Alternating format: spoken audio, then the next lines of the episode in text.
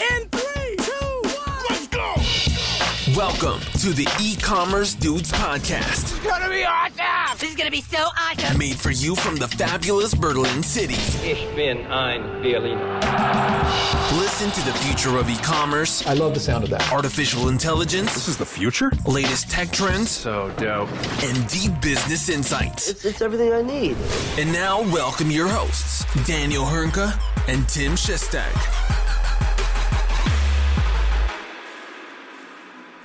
Hallo und herzlich willkommen bei einer neuen Folge bei den E-Commerce Dudes. Mein Name ist Daniel Hünke und auch heute natürlich wieder mit dabei Tim Wiki Wiki Wiki Shazzy Chester. Grüß dich, mein Großer. Wie geht's dir?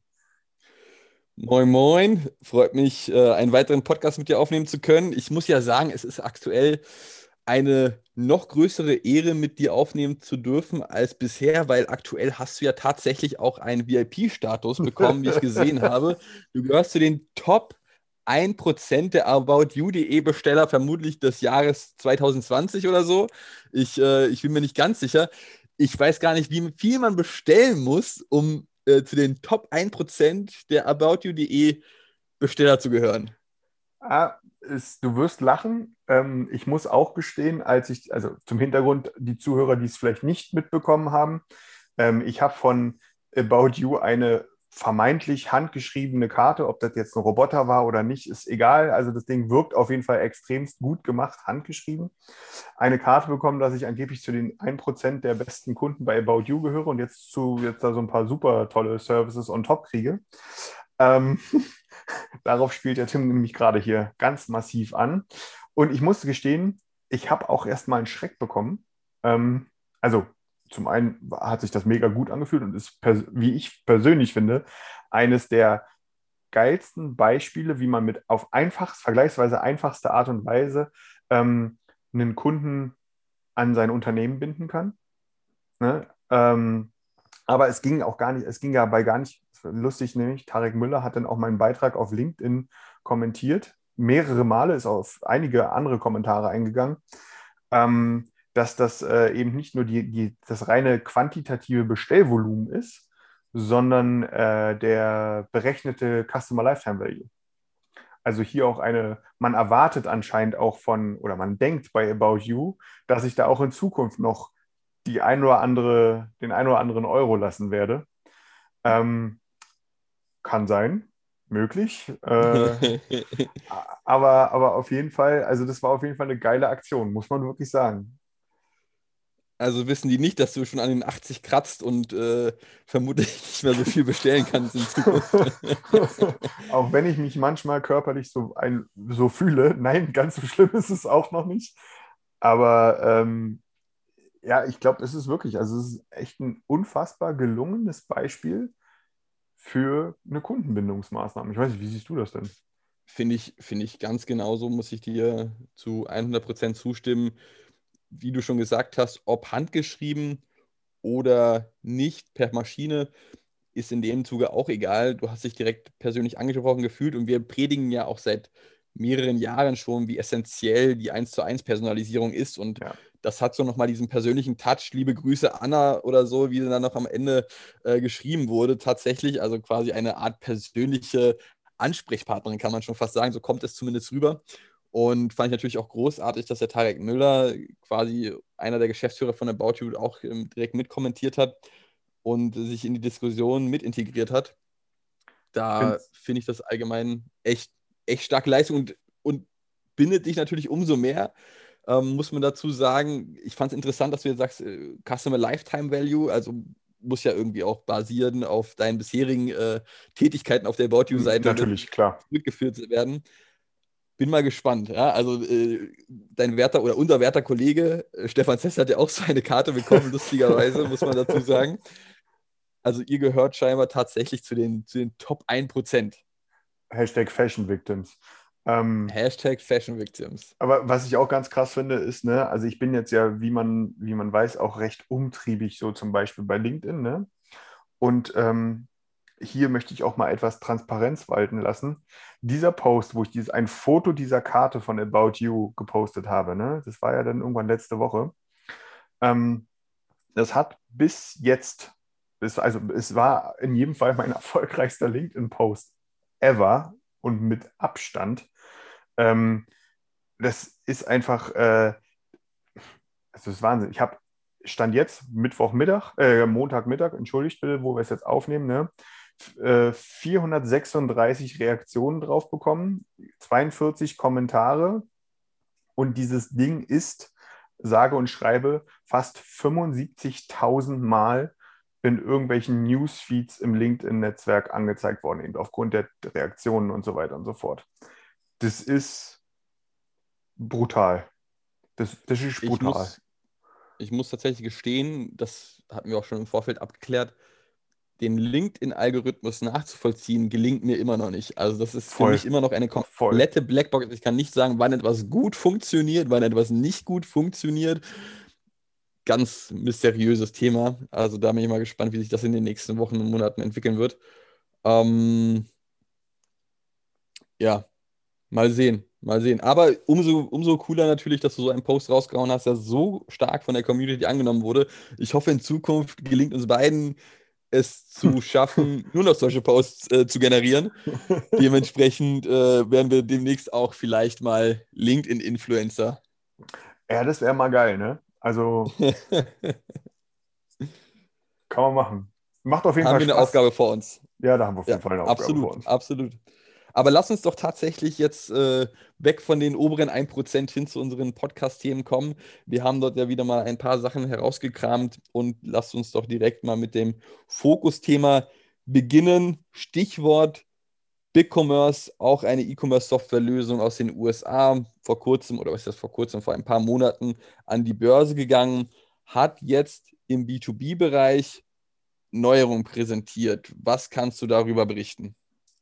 Ja, also BigCommerce bekannt, wenn, wenn überhaupt in Deutschland bekannt, dann als äh, der kleine lahme Bruder von Shopify, um es mal ein bisschen böse auszudrücken. Ähm, ich muss gestehen, wer das so denkt, der, der wird der Sache nicht gerecht, ähm, weil schon sehr unterschiedliche Lösungen sind. In jedem Fall sind das aber, ist BigCommerce eine sogenannte SaaS, ein SaaS-Shop-System, also eine reine Cloud-Lösung. Ähm, und hier muss man sagen, dass es gibt ja nun mal, es gibt ja relativ viele SaaS-Lösungen, die da auf dem Markt draußen verfügbar sind. Es gibt aber fast keine oder so gut wie keine, die irgendwie eine ordentliche B2B-Funktionalität mit sich bringt oder B2B-Funktionalitäten mit sich bringt. Auch hier ein Shopify ist da recht dünn besiedelt, um es mal so auszudrücken.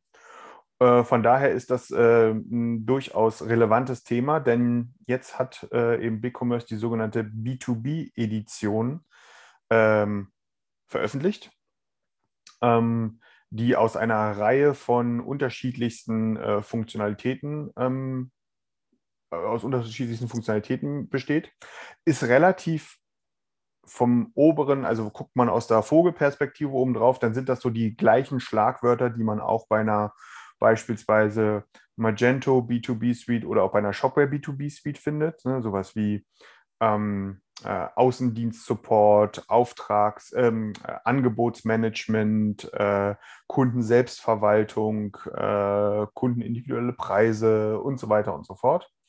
Ähm, das ist sehr, sehr spannend. Gerade in dem Kontext finde ich es eben so spannend, weil es eben eine Cloud oder eine, ein SaaS-basiertes oder das erste große SaaS-basierte System ist, was hier mit einer ausgeprägten äh, B2B-Funktionalität jetzt äh, einhergeht oder herauskommt, ähm, was, glaube ich, für den sich immer stärker, stärker digitalisierenden B2B-Handel ähm, nochmal eine ordentliche Alternative darstellt. Denn was macht so ein SaaS-System aus? Ob das jetzt die passende Lösung ist oder nicht, sei mal dahingestellt. Ne? Aber so ein SaaS-System ähm, zeichnet sich, zeichnet sich eben äh, sich da, daraus aus, dass einfach Klick, Bumm, fertig. Ne? Also unfassbar schnelle äh, Hinstellzeiten, um es mal so zu sagen.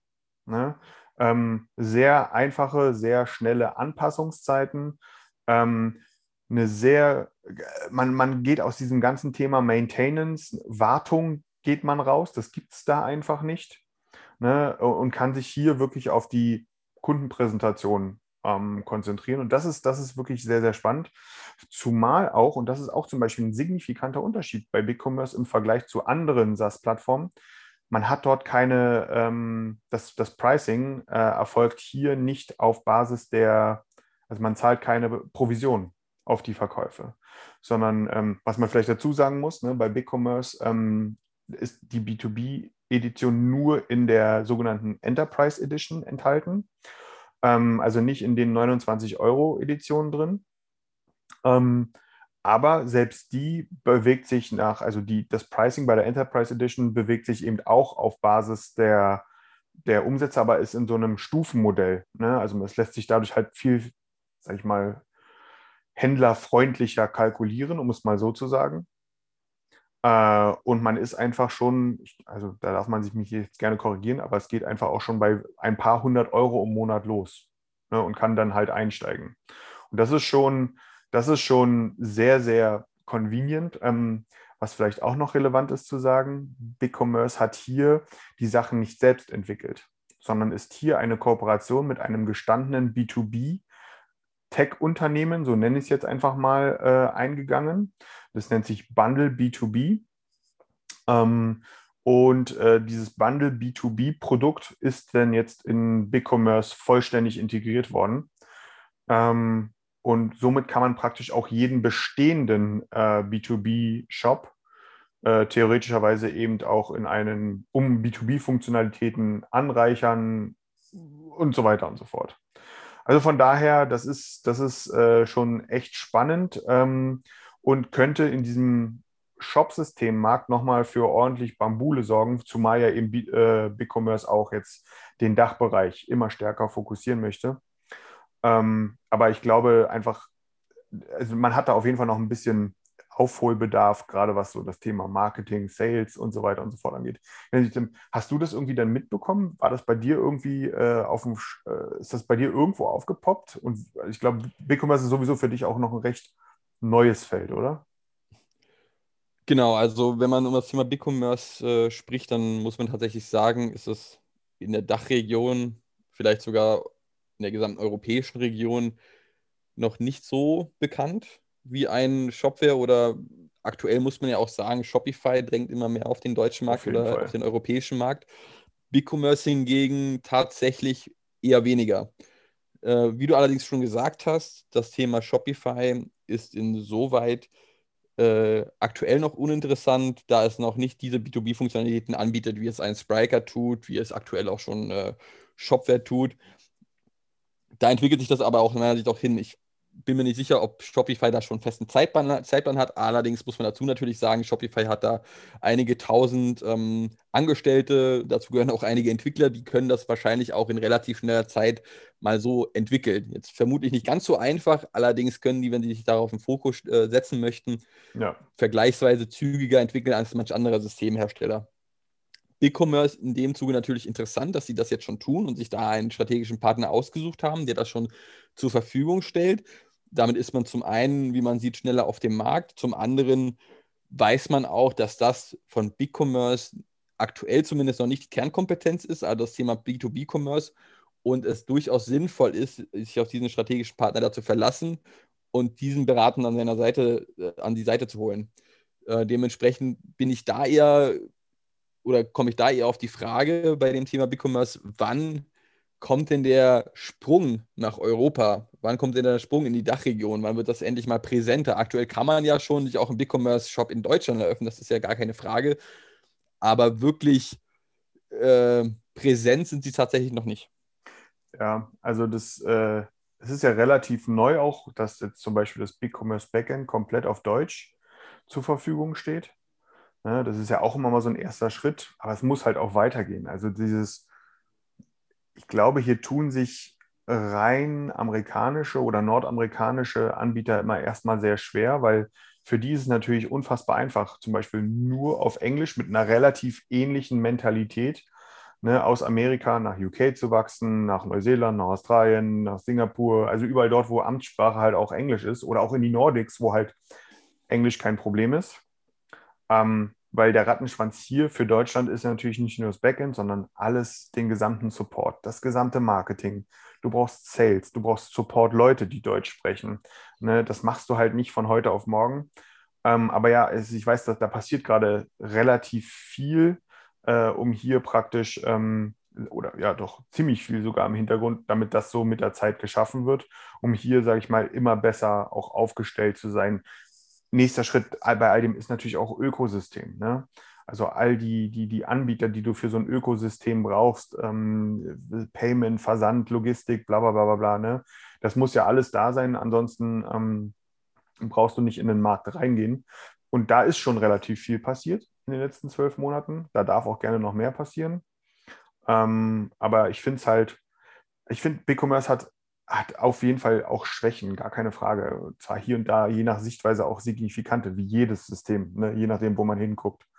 Was sie aber extremst gut gemacht haben, zuletzt sind wirklich zwei Schritte. Das ist der erste, der kam vor ein paar Wochen, Monaten, ähm, dass sie so eine Art Promotion Suite mit diesem Wenn-Dann, in dem Wenn-Dann-Prinzip, äh, wie man es, ich glaube, du kennst das auch noch wunderbar aus der, aus der Shopware-Welt, Ne? So ziemlich genau das Ding, da weiß man ja, dass man da recht äh, umfangreich äh, Sachen einstellen kann.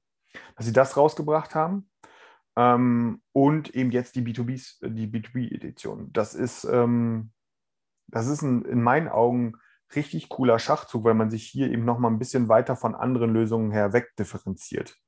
Ne? Ähm, von daher, und das, also das sowieso, dass äh, BigCommerce ja einen sehr starken Headless-Commerce-Fokus hat Ne? Äh, sie selbst beschreiben sich ja, und das darf man gerne bezweifeln, ob das wirklich so ist, aber sie selbst beschreiben sich ja als die Lösung mit den schnellsten APIs und den wenigsten Limits.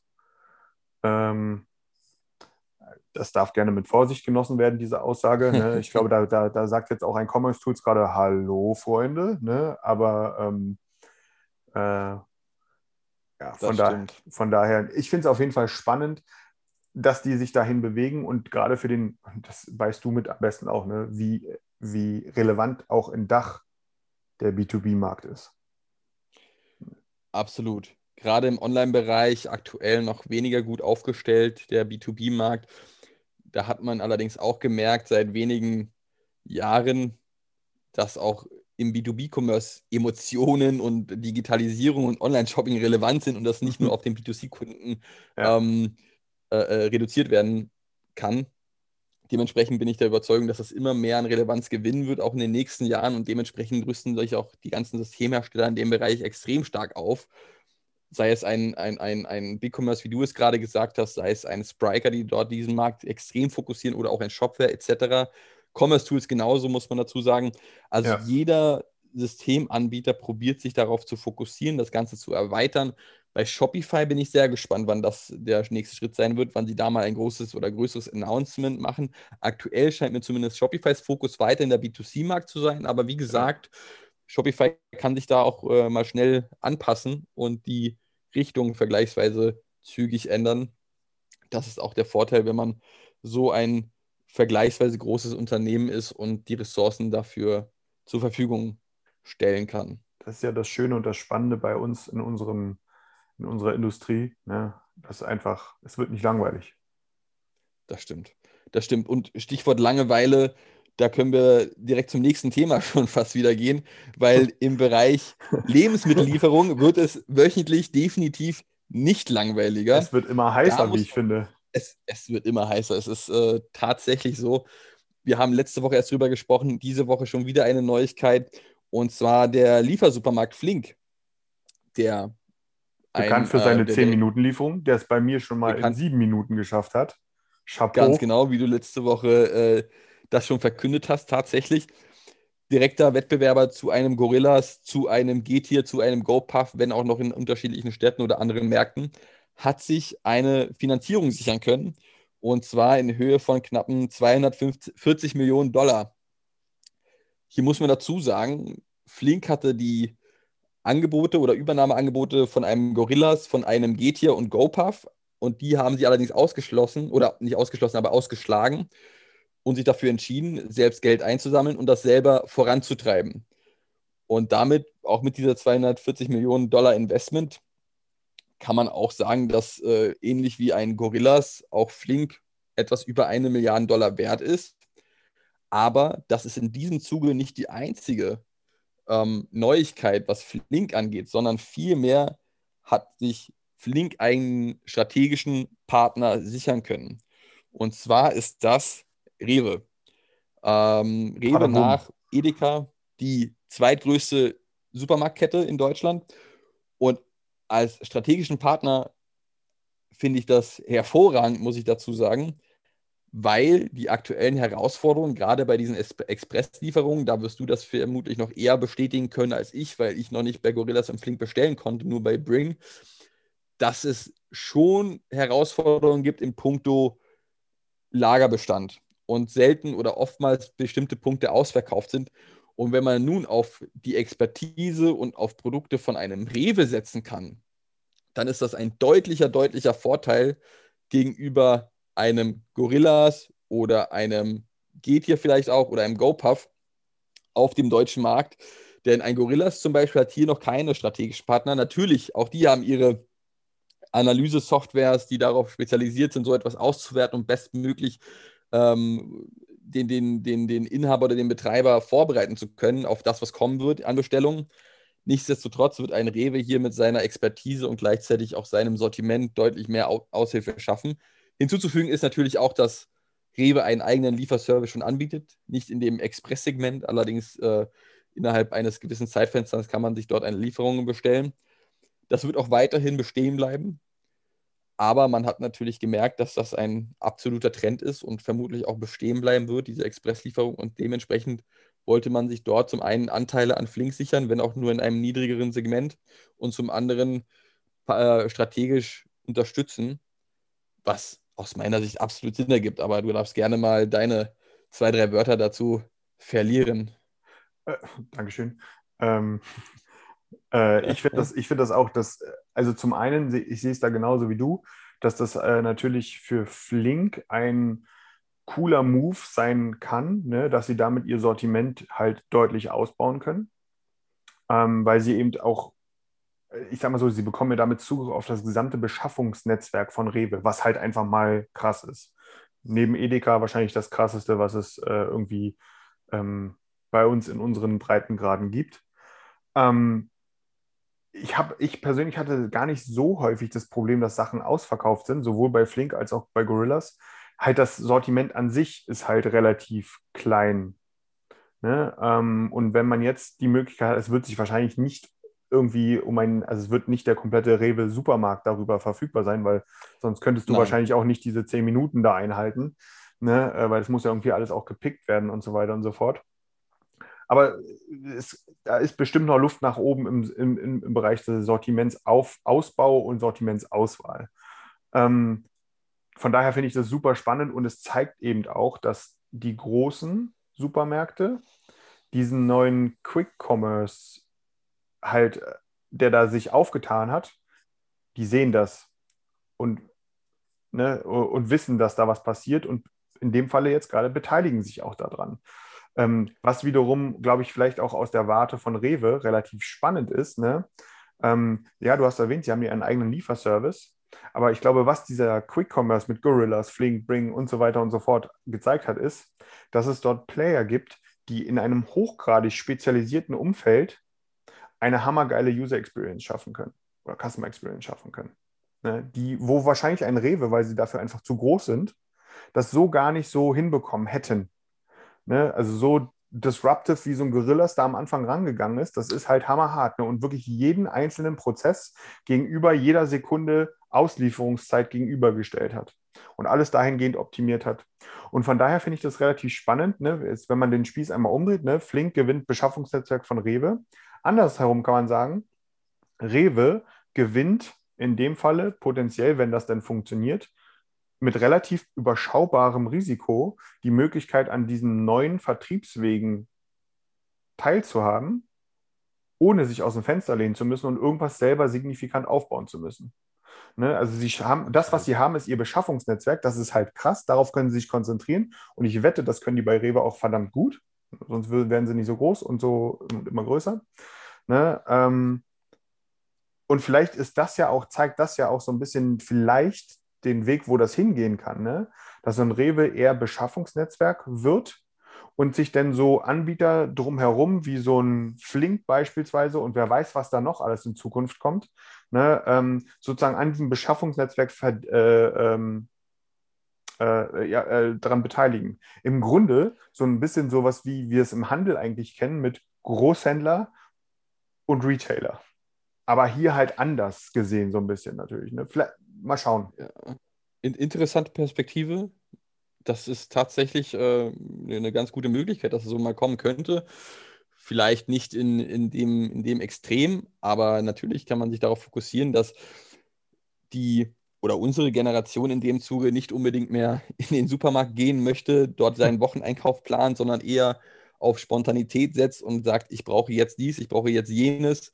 Das stellt ein Flink oder ein Gorillas zur Verfügung, bedient sich an einem Rewe-Liefernetzwerk beziehungsweise Rewe-Lagerbestand auch und Rewe-Expertise. Man muss natürlich auch sagen, wie du gesagt hast vorhin, Rewe ist vermutlich zu groß gewesen oder ist zu groß, um das selber oder um selbst auf diese Idee zu kommen. Ich denke auch selbst, wenn man äh, Rewe-Mitarbeiter ist, diese Idee vorschlägt, hey du, ich mache mal jetzt hier eine 10-Minuten-Lieferung, was sagst du dazu? Da würde der Vorstand wahrscheinlich auch denken, Mensch, was, was geht denn in deinem Kopf vor? Und man muss dazu, dazu natürlich auch sagen, bei Flink und Gorillas sind absolut intelligente Gründer und intelligente Mitarbeiter an Bord. Ja, also bei, bei ähm, ähm, ähm, ähm, bei Gorillas ehemaliger Consulting-Mitarbeiter, bei Flink ehemaliger Home24-Vorstand. Das sind jetzt auch keine Leute, die mit diesem Segment oder mit dem Bereich Digitalisierung noch keine Berührungspunkte hatten. Und daher finde ich das zumindest extrem gut, diese Partnerschaft. Und man muss natürlich auch sagen, dass ein Gorillas ganz anders als die, an die Sache herangeht als ein Flink. Ja? Also ein Gorillas expandiert extrem stark, ja? Ja. extrem stark an die unterschiedlichsten Orte. Ähm, jetzt letztens erst London und New York gelauncht. Und das ist nicht unbedingt die Herangehensweise vom Flink. Die sind etwas ruhiger, aktuell in 18 Städten aktiv, haben dort ihre 40 Leger insgesamt und machen das Ganze auf einer leiseren Tonspur als jetzt beispielsweise Gorillas, was nicht unbedingt verkehrt sein muss. Ja, man kann ja natürlich auch so ganz gut wachsen. Und ich bin tatsächlich wirklich auf die nächsten Wochen und Monate gespannt. Ich würde mir, äh, mich würde nicht überraschen, wenn wir nächste Woche schon wieder Neuigkeiten in diesem Bereich zu verkünden hätten. Also so viel Drive, wie da jetzt gerade drin ist, mit Delivery Hero, Lieferando, Gorillas, Flink, Bring, geht hier. Da war doch noch einer. Also so langsam wird, Go, ja. so langsam wird Smartphone klein wegen den ganzen Apps, die man braucht, ne? Äh, um bei den Quick-Commerce-Anbietern sozusagen am, an, an, an Bord zu bleiben. Ähm, von daher ja, also da ist halt das wahrscheinlich, da wird gerade ein bisschen heißer gekocht, als es im Endeffekt äh, sein wird, ne? aber spannend, sehr, sehr spannend, gerade ja, wenn jetzt so eine große. Gerade wenn noch mal alle, genau, gerade wenn noch alle anderen Unternehmen, die aktuell noch nicht in Berlin aktiv sind, zukünftig in Berlin aktiv sein werden, dann wird es nochmal richtig interessant. Vor allem, wenn ich mir jetzt überlege, ne, du hast jetzt ja, also man sieht ja, also allein in Friedrichshain, Friedrichshain und Kreuzberg sind ja in der Regel die Bereiche, die, wo das immer als erstes gestartet wird. So war es jedenfalls bei Gorillas und so bei Flink und so weiter und so fort. Ne? Wir reden jetzt von Lieferando, sowohl Restaurantlieferungen als auch äh, von äh, Quick Commerce. Ähm, Delivery Hero mit Food Panda, genau das gleiche, also auch doppelt unterwegs. Ne, dann hast du Gorillas ist sowieso präsent bis zum geht nicht mehr. Flink ist sehr präsent, Bring ist auch da. Denn jetzt kommen die anderen alle noch. Ne, dann hast du jetzt ja auch noch so ein Uber Eats, was jetzt auch mhm. immer präsenter wird. Ne, ich kann mir auch gut vorstellen, dass da vielleicht auch noch mal irgendwie sowas in der Richtung Quick Commerce kommt. Ne? Also es sind relativ viele Fahrräder unterwegs aktuell um es mal so zu sagen. Absolut. Das ist wirklich, Absolut. weil alle fahren sie halt mit ihren schönen Rucksäcken darum. Ne? Und bei den Gorillas und auch bei Flink haben die jetzt auch noch mal ihre lustigen Jacken. Das ist, da ist ordentlich, da ist echt was los auf den Straßen. Aber halt immerhin Fahrrad, ist ja auch gut. Immerhin, immerhin. Dementsprechend mal sehen, ob wir dazu nächste Woche noch mehr zu berichten haben. Gefühlt ist ja tatsächlich jede Woche etwas Neues oder ein neues Investment gerade in diesem Bereich zu sehen. Dann lass uns doch zu den nächsten Themen springen. Wir haben noch drei Themen offen und wir haben schon eben darüber gesprochen im Zuge von BigCommerce. Nun ist allerdings Shopify unser Thema. Und zwar gibt es hier wieder eine erweiterte Lösung mit ShopPay für den Google Checkout. Was hast du darüber gelesen, Daniel? Also, ähm,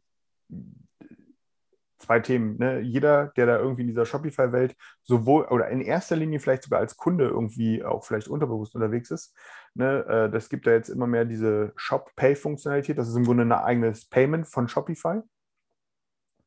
Ähm, was halt ganz geil ist, dass äh, das sozusagen auch mit dieser sogenannten Shop-App verknüpft ist. Und das ist sozusagen eine zentrale App, wo alle Käufe, die ich darüber abwickle, ähm, aus allen Shops landen in dieser einen App drin. Ne? Ich habe da, ich weiß genau, wo ich wann was bestellt habe, sehe da auch das Tracking, was wurde verschickt und so weiter und so fort.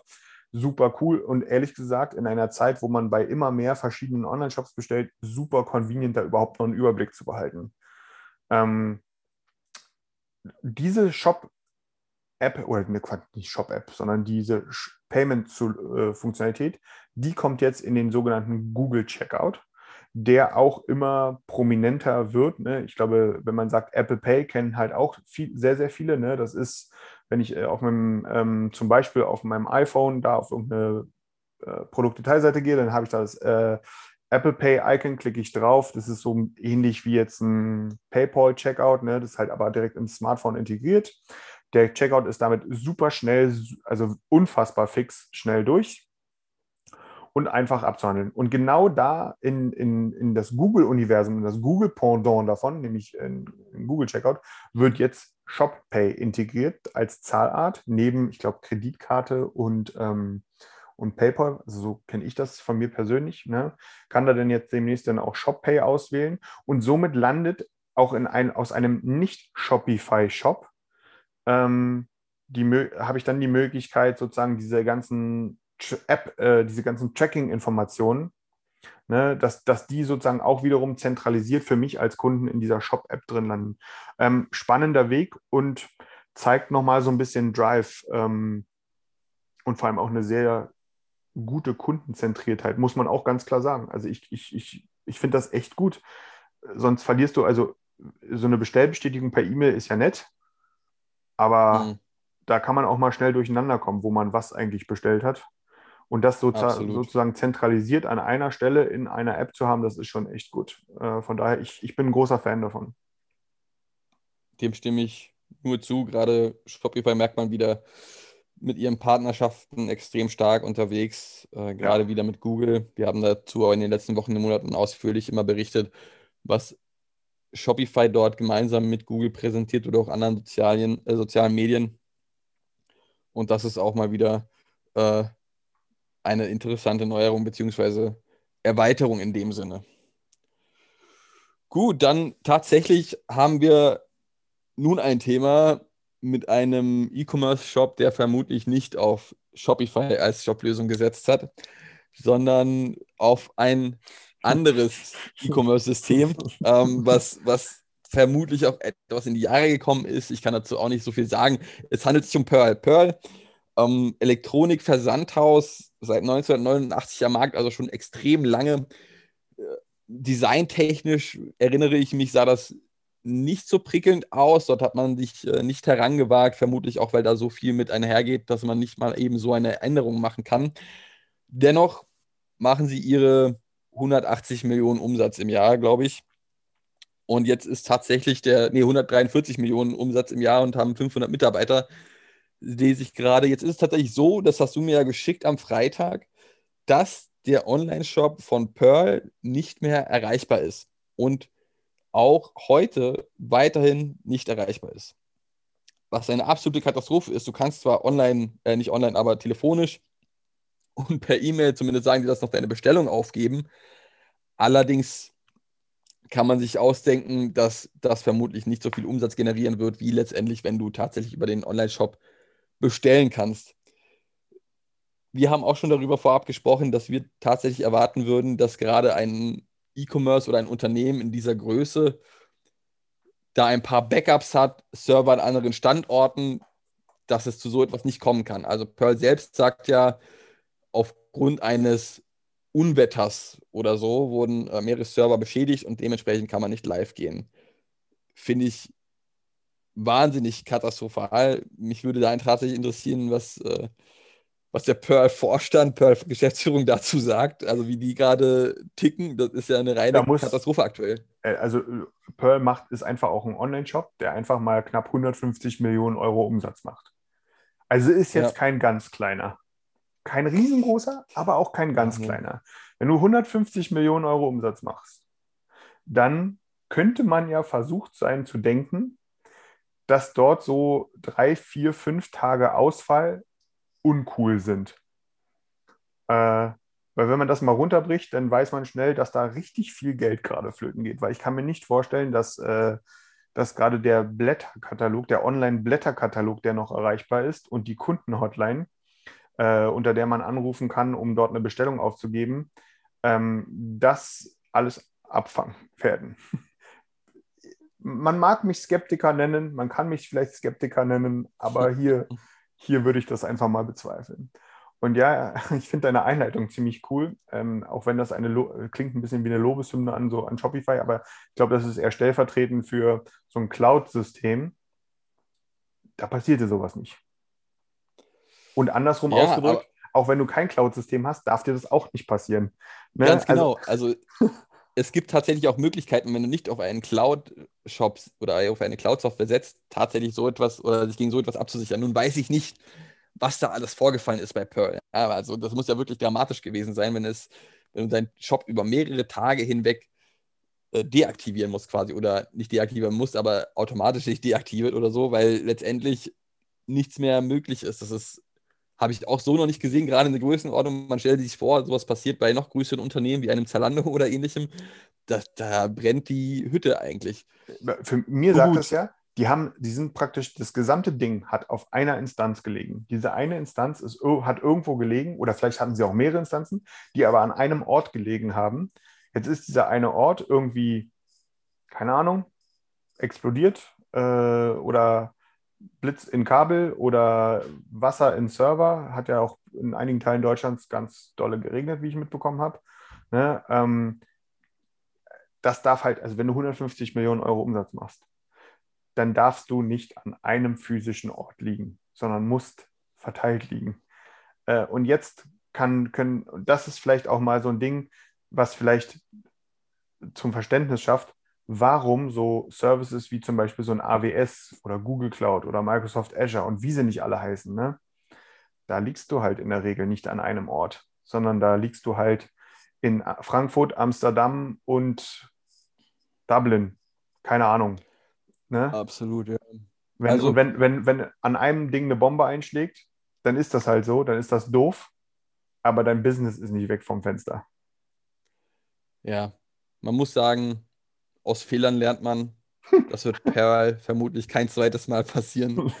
Ich bin extrem gespannt, wann der Online-Shop wieder erreichbar ist. Dass ein Shop in der Größenordnung, der drei, vier Tage schon nicht verfügbar ist, habe ich bisher noch nicht erlebt. Ich gehe davon aus, du auch nicht. Und, äh, nee, so nicht. Ne? Vermutlich eher die wenigsten.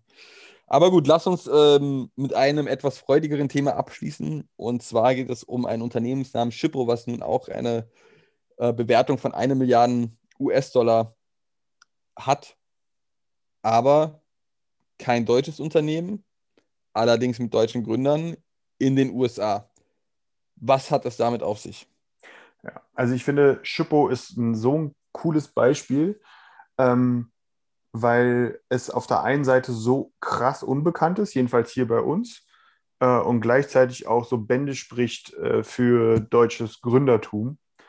Ähm, ich spreche, also Schippo, kennt, wie du es angesagt hast, kennt man hier nicht. Ne? Ähm, kommt aus den USA oder ist ein im Silicon Valley äh, gegründetes Unternehmen von, ich glaube, 2014 oder 15 an. Äh, von der Laura Behrens Wu und dem Simon Kreuz. Und ja, man merkt plötzlich, ja, die Damen klingen aber sehr deutsch. Äh, und dem ist auch so. Man hat damals äh, in, in unseren Breitengraden nicht das Potenzial gesehen, ähm, hier so ein Technologieunternehmen aufzubauen ähm, und ist dafür einfach in die USA gegangen. Hat es da auch nicht ganz einfach gehabt. Und ähm, ich finde, das ist eine krasse Success Story auch. Ne? Also die sind, die haben irgendwie Das muss man sich mal vorstellen. Also was ist Shippo? Shippo ist praktisch eine, eine Cloud-Lösung, um ähm, die 60 Carrier, also 60 Lieferdienste für Online-Händler bündeln, einen äh, Volumenvertrag aushandeln und diese günstigeren Konditionen praktisch jedem Online-Händler zur Verfügung stellen. Und dieses ganze Thema Tracking und Abwicklung und so weiter und so fort stellen da halt eine Softwarelösung zur Verfügung. So einfach und aber auch so gut. Ähm, allein, dass die Sache 60, über 60 Carrier haben, das ist schon mal ähm, echtes Ding, ne? Und die haben natürlich von dem, gerade auch hier in der Pandemie, wie alle irgendwie in dem Bereich stark profitiert. Äh, waren Anfang des Jahres, hatten sie einen Wert gehabt von 500 Millionen Dollar oder eine Bewertung von 500 Millionen Dollar mit ungefähr äh, vor einem Jahr 35.000 äh, Kunden. Stand heute hat Schippo einfach mal 100.000 Kunden. Ähm, also 100.000 Online-Shops nutzen deren Lösungen für Versand, Tracking und so weiter und so fort in den USA. Mm. Und jetzt haben sie durch ein vergleichsweise kleines Investment von einem bestehenden Investor um 50 Millionen Dollar eine Gesamtbewertung von über einer Milliarde Dollar bekommen. Ähm, zeigt mir auch hier wieder, wie krass im Moment natürlich dieser Tech-Markt aufgehitzt ist, ne? wie freudig der ist, dass da im Moment investiert wird, in, auch in dem Falle äh, innovative Lösungen, weil nichts anderes ist. Wir kennen Lösungen hier mit äh, SendCloud oder auch ShipCloud und so weiter und so fort. Gibt es auch bei uns, sage ich mal, lokale Pendants.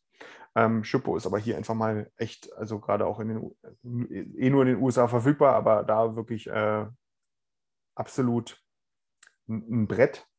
Ne? Ähm, aber alleine, wie, wie da jetzt praktisch diese Bewertung zustande kommt, äh, wie heiß das Ding ist und vor allem, und das ist eigentlich das größte Ding, ist zwei deutsche Gründer gehen in die USA und bauen so ein Ding auf. Sind wir uns einig, dass sie, wenn sie das hier probiert hätten, das ist jetzt ein Bauchgefühl, weil das ist eine, das ist eine, eine These, die ich wage, ne? Nein, in Deutschland wäre das Ding so nicht durch die Decke gegangen. Ich weiß nicht, wie siehst du das denn?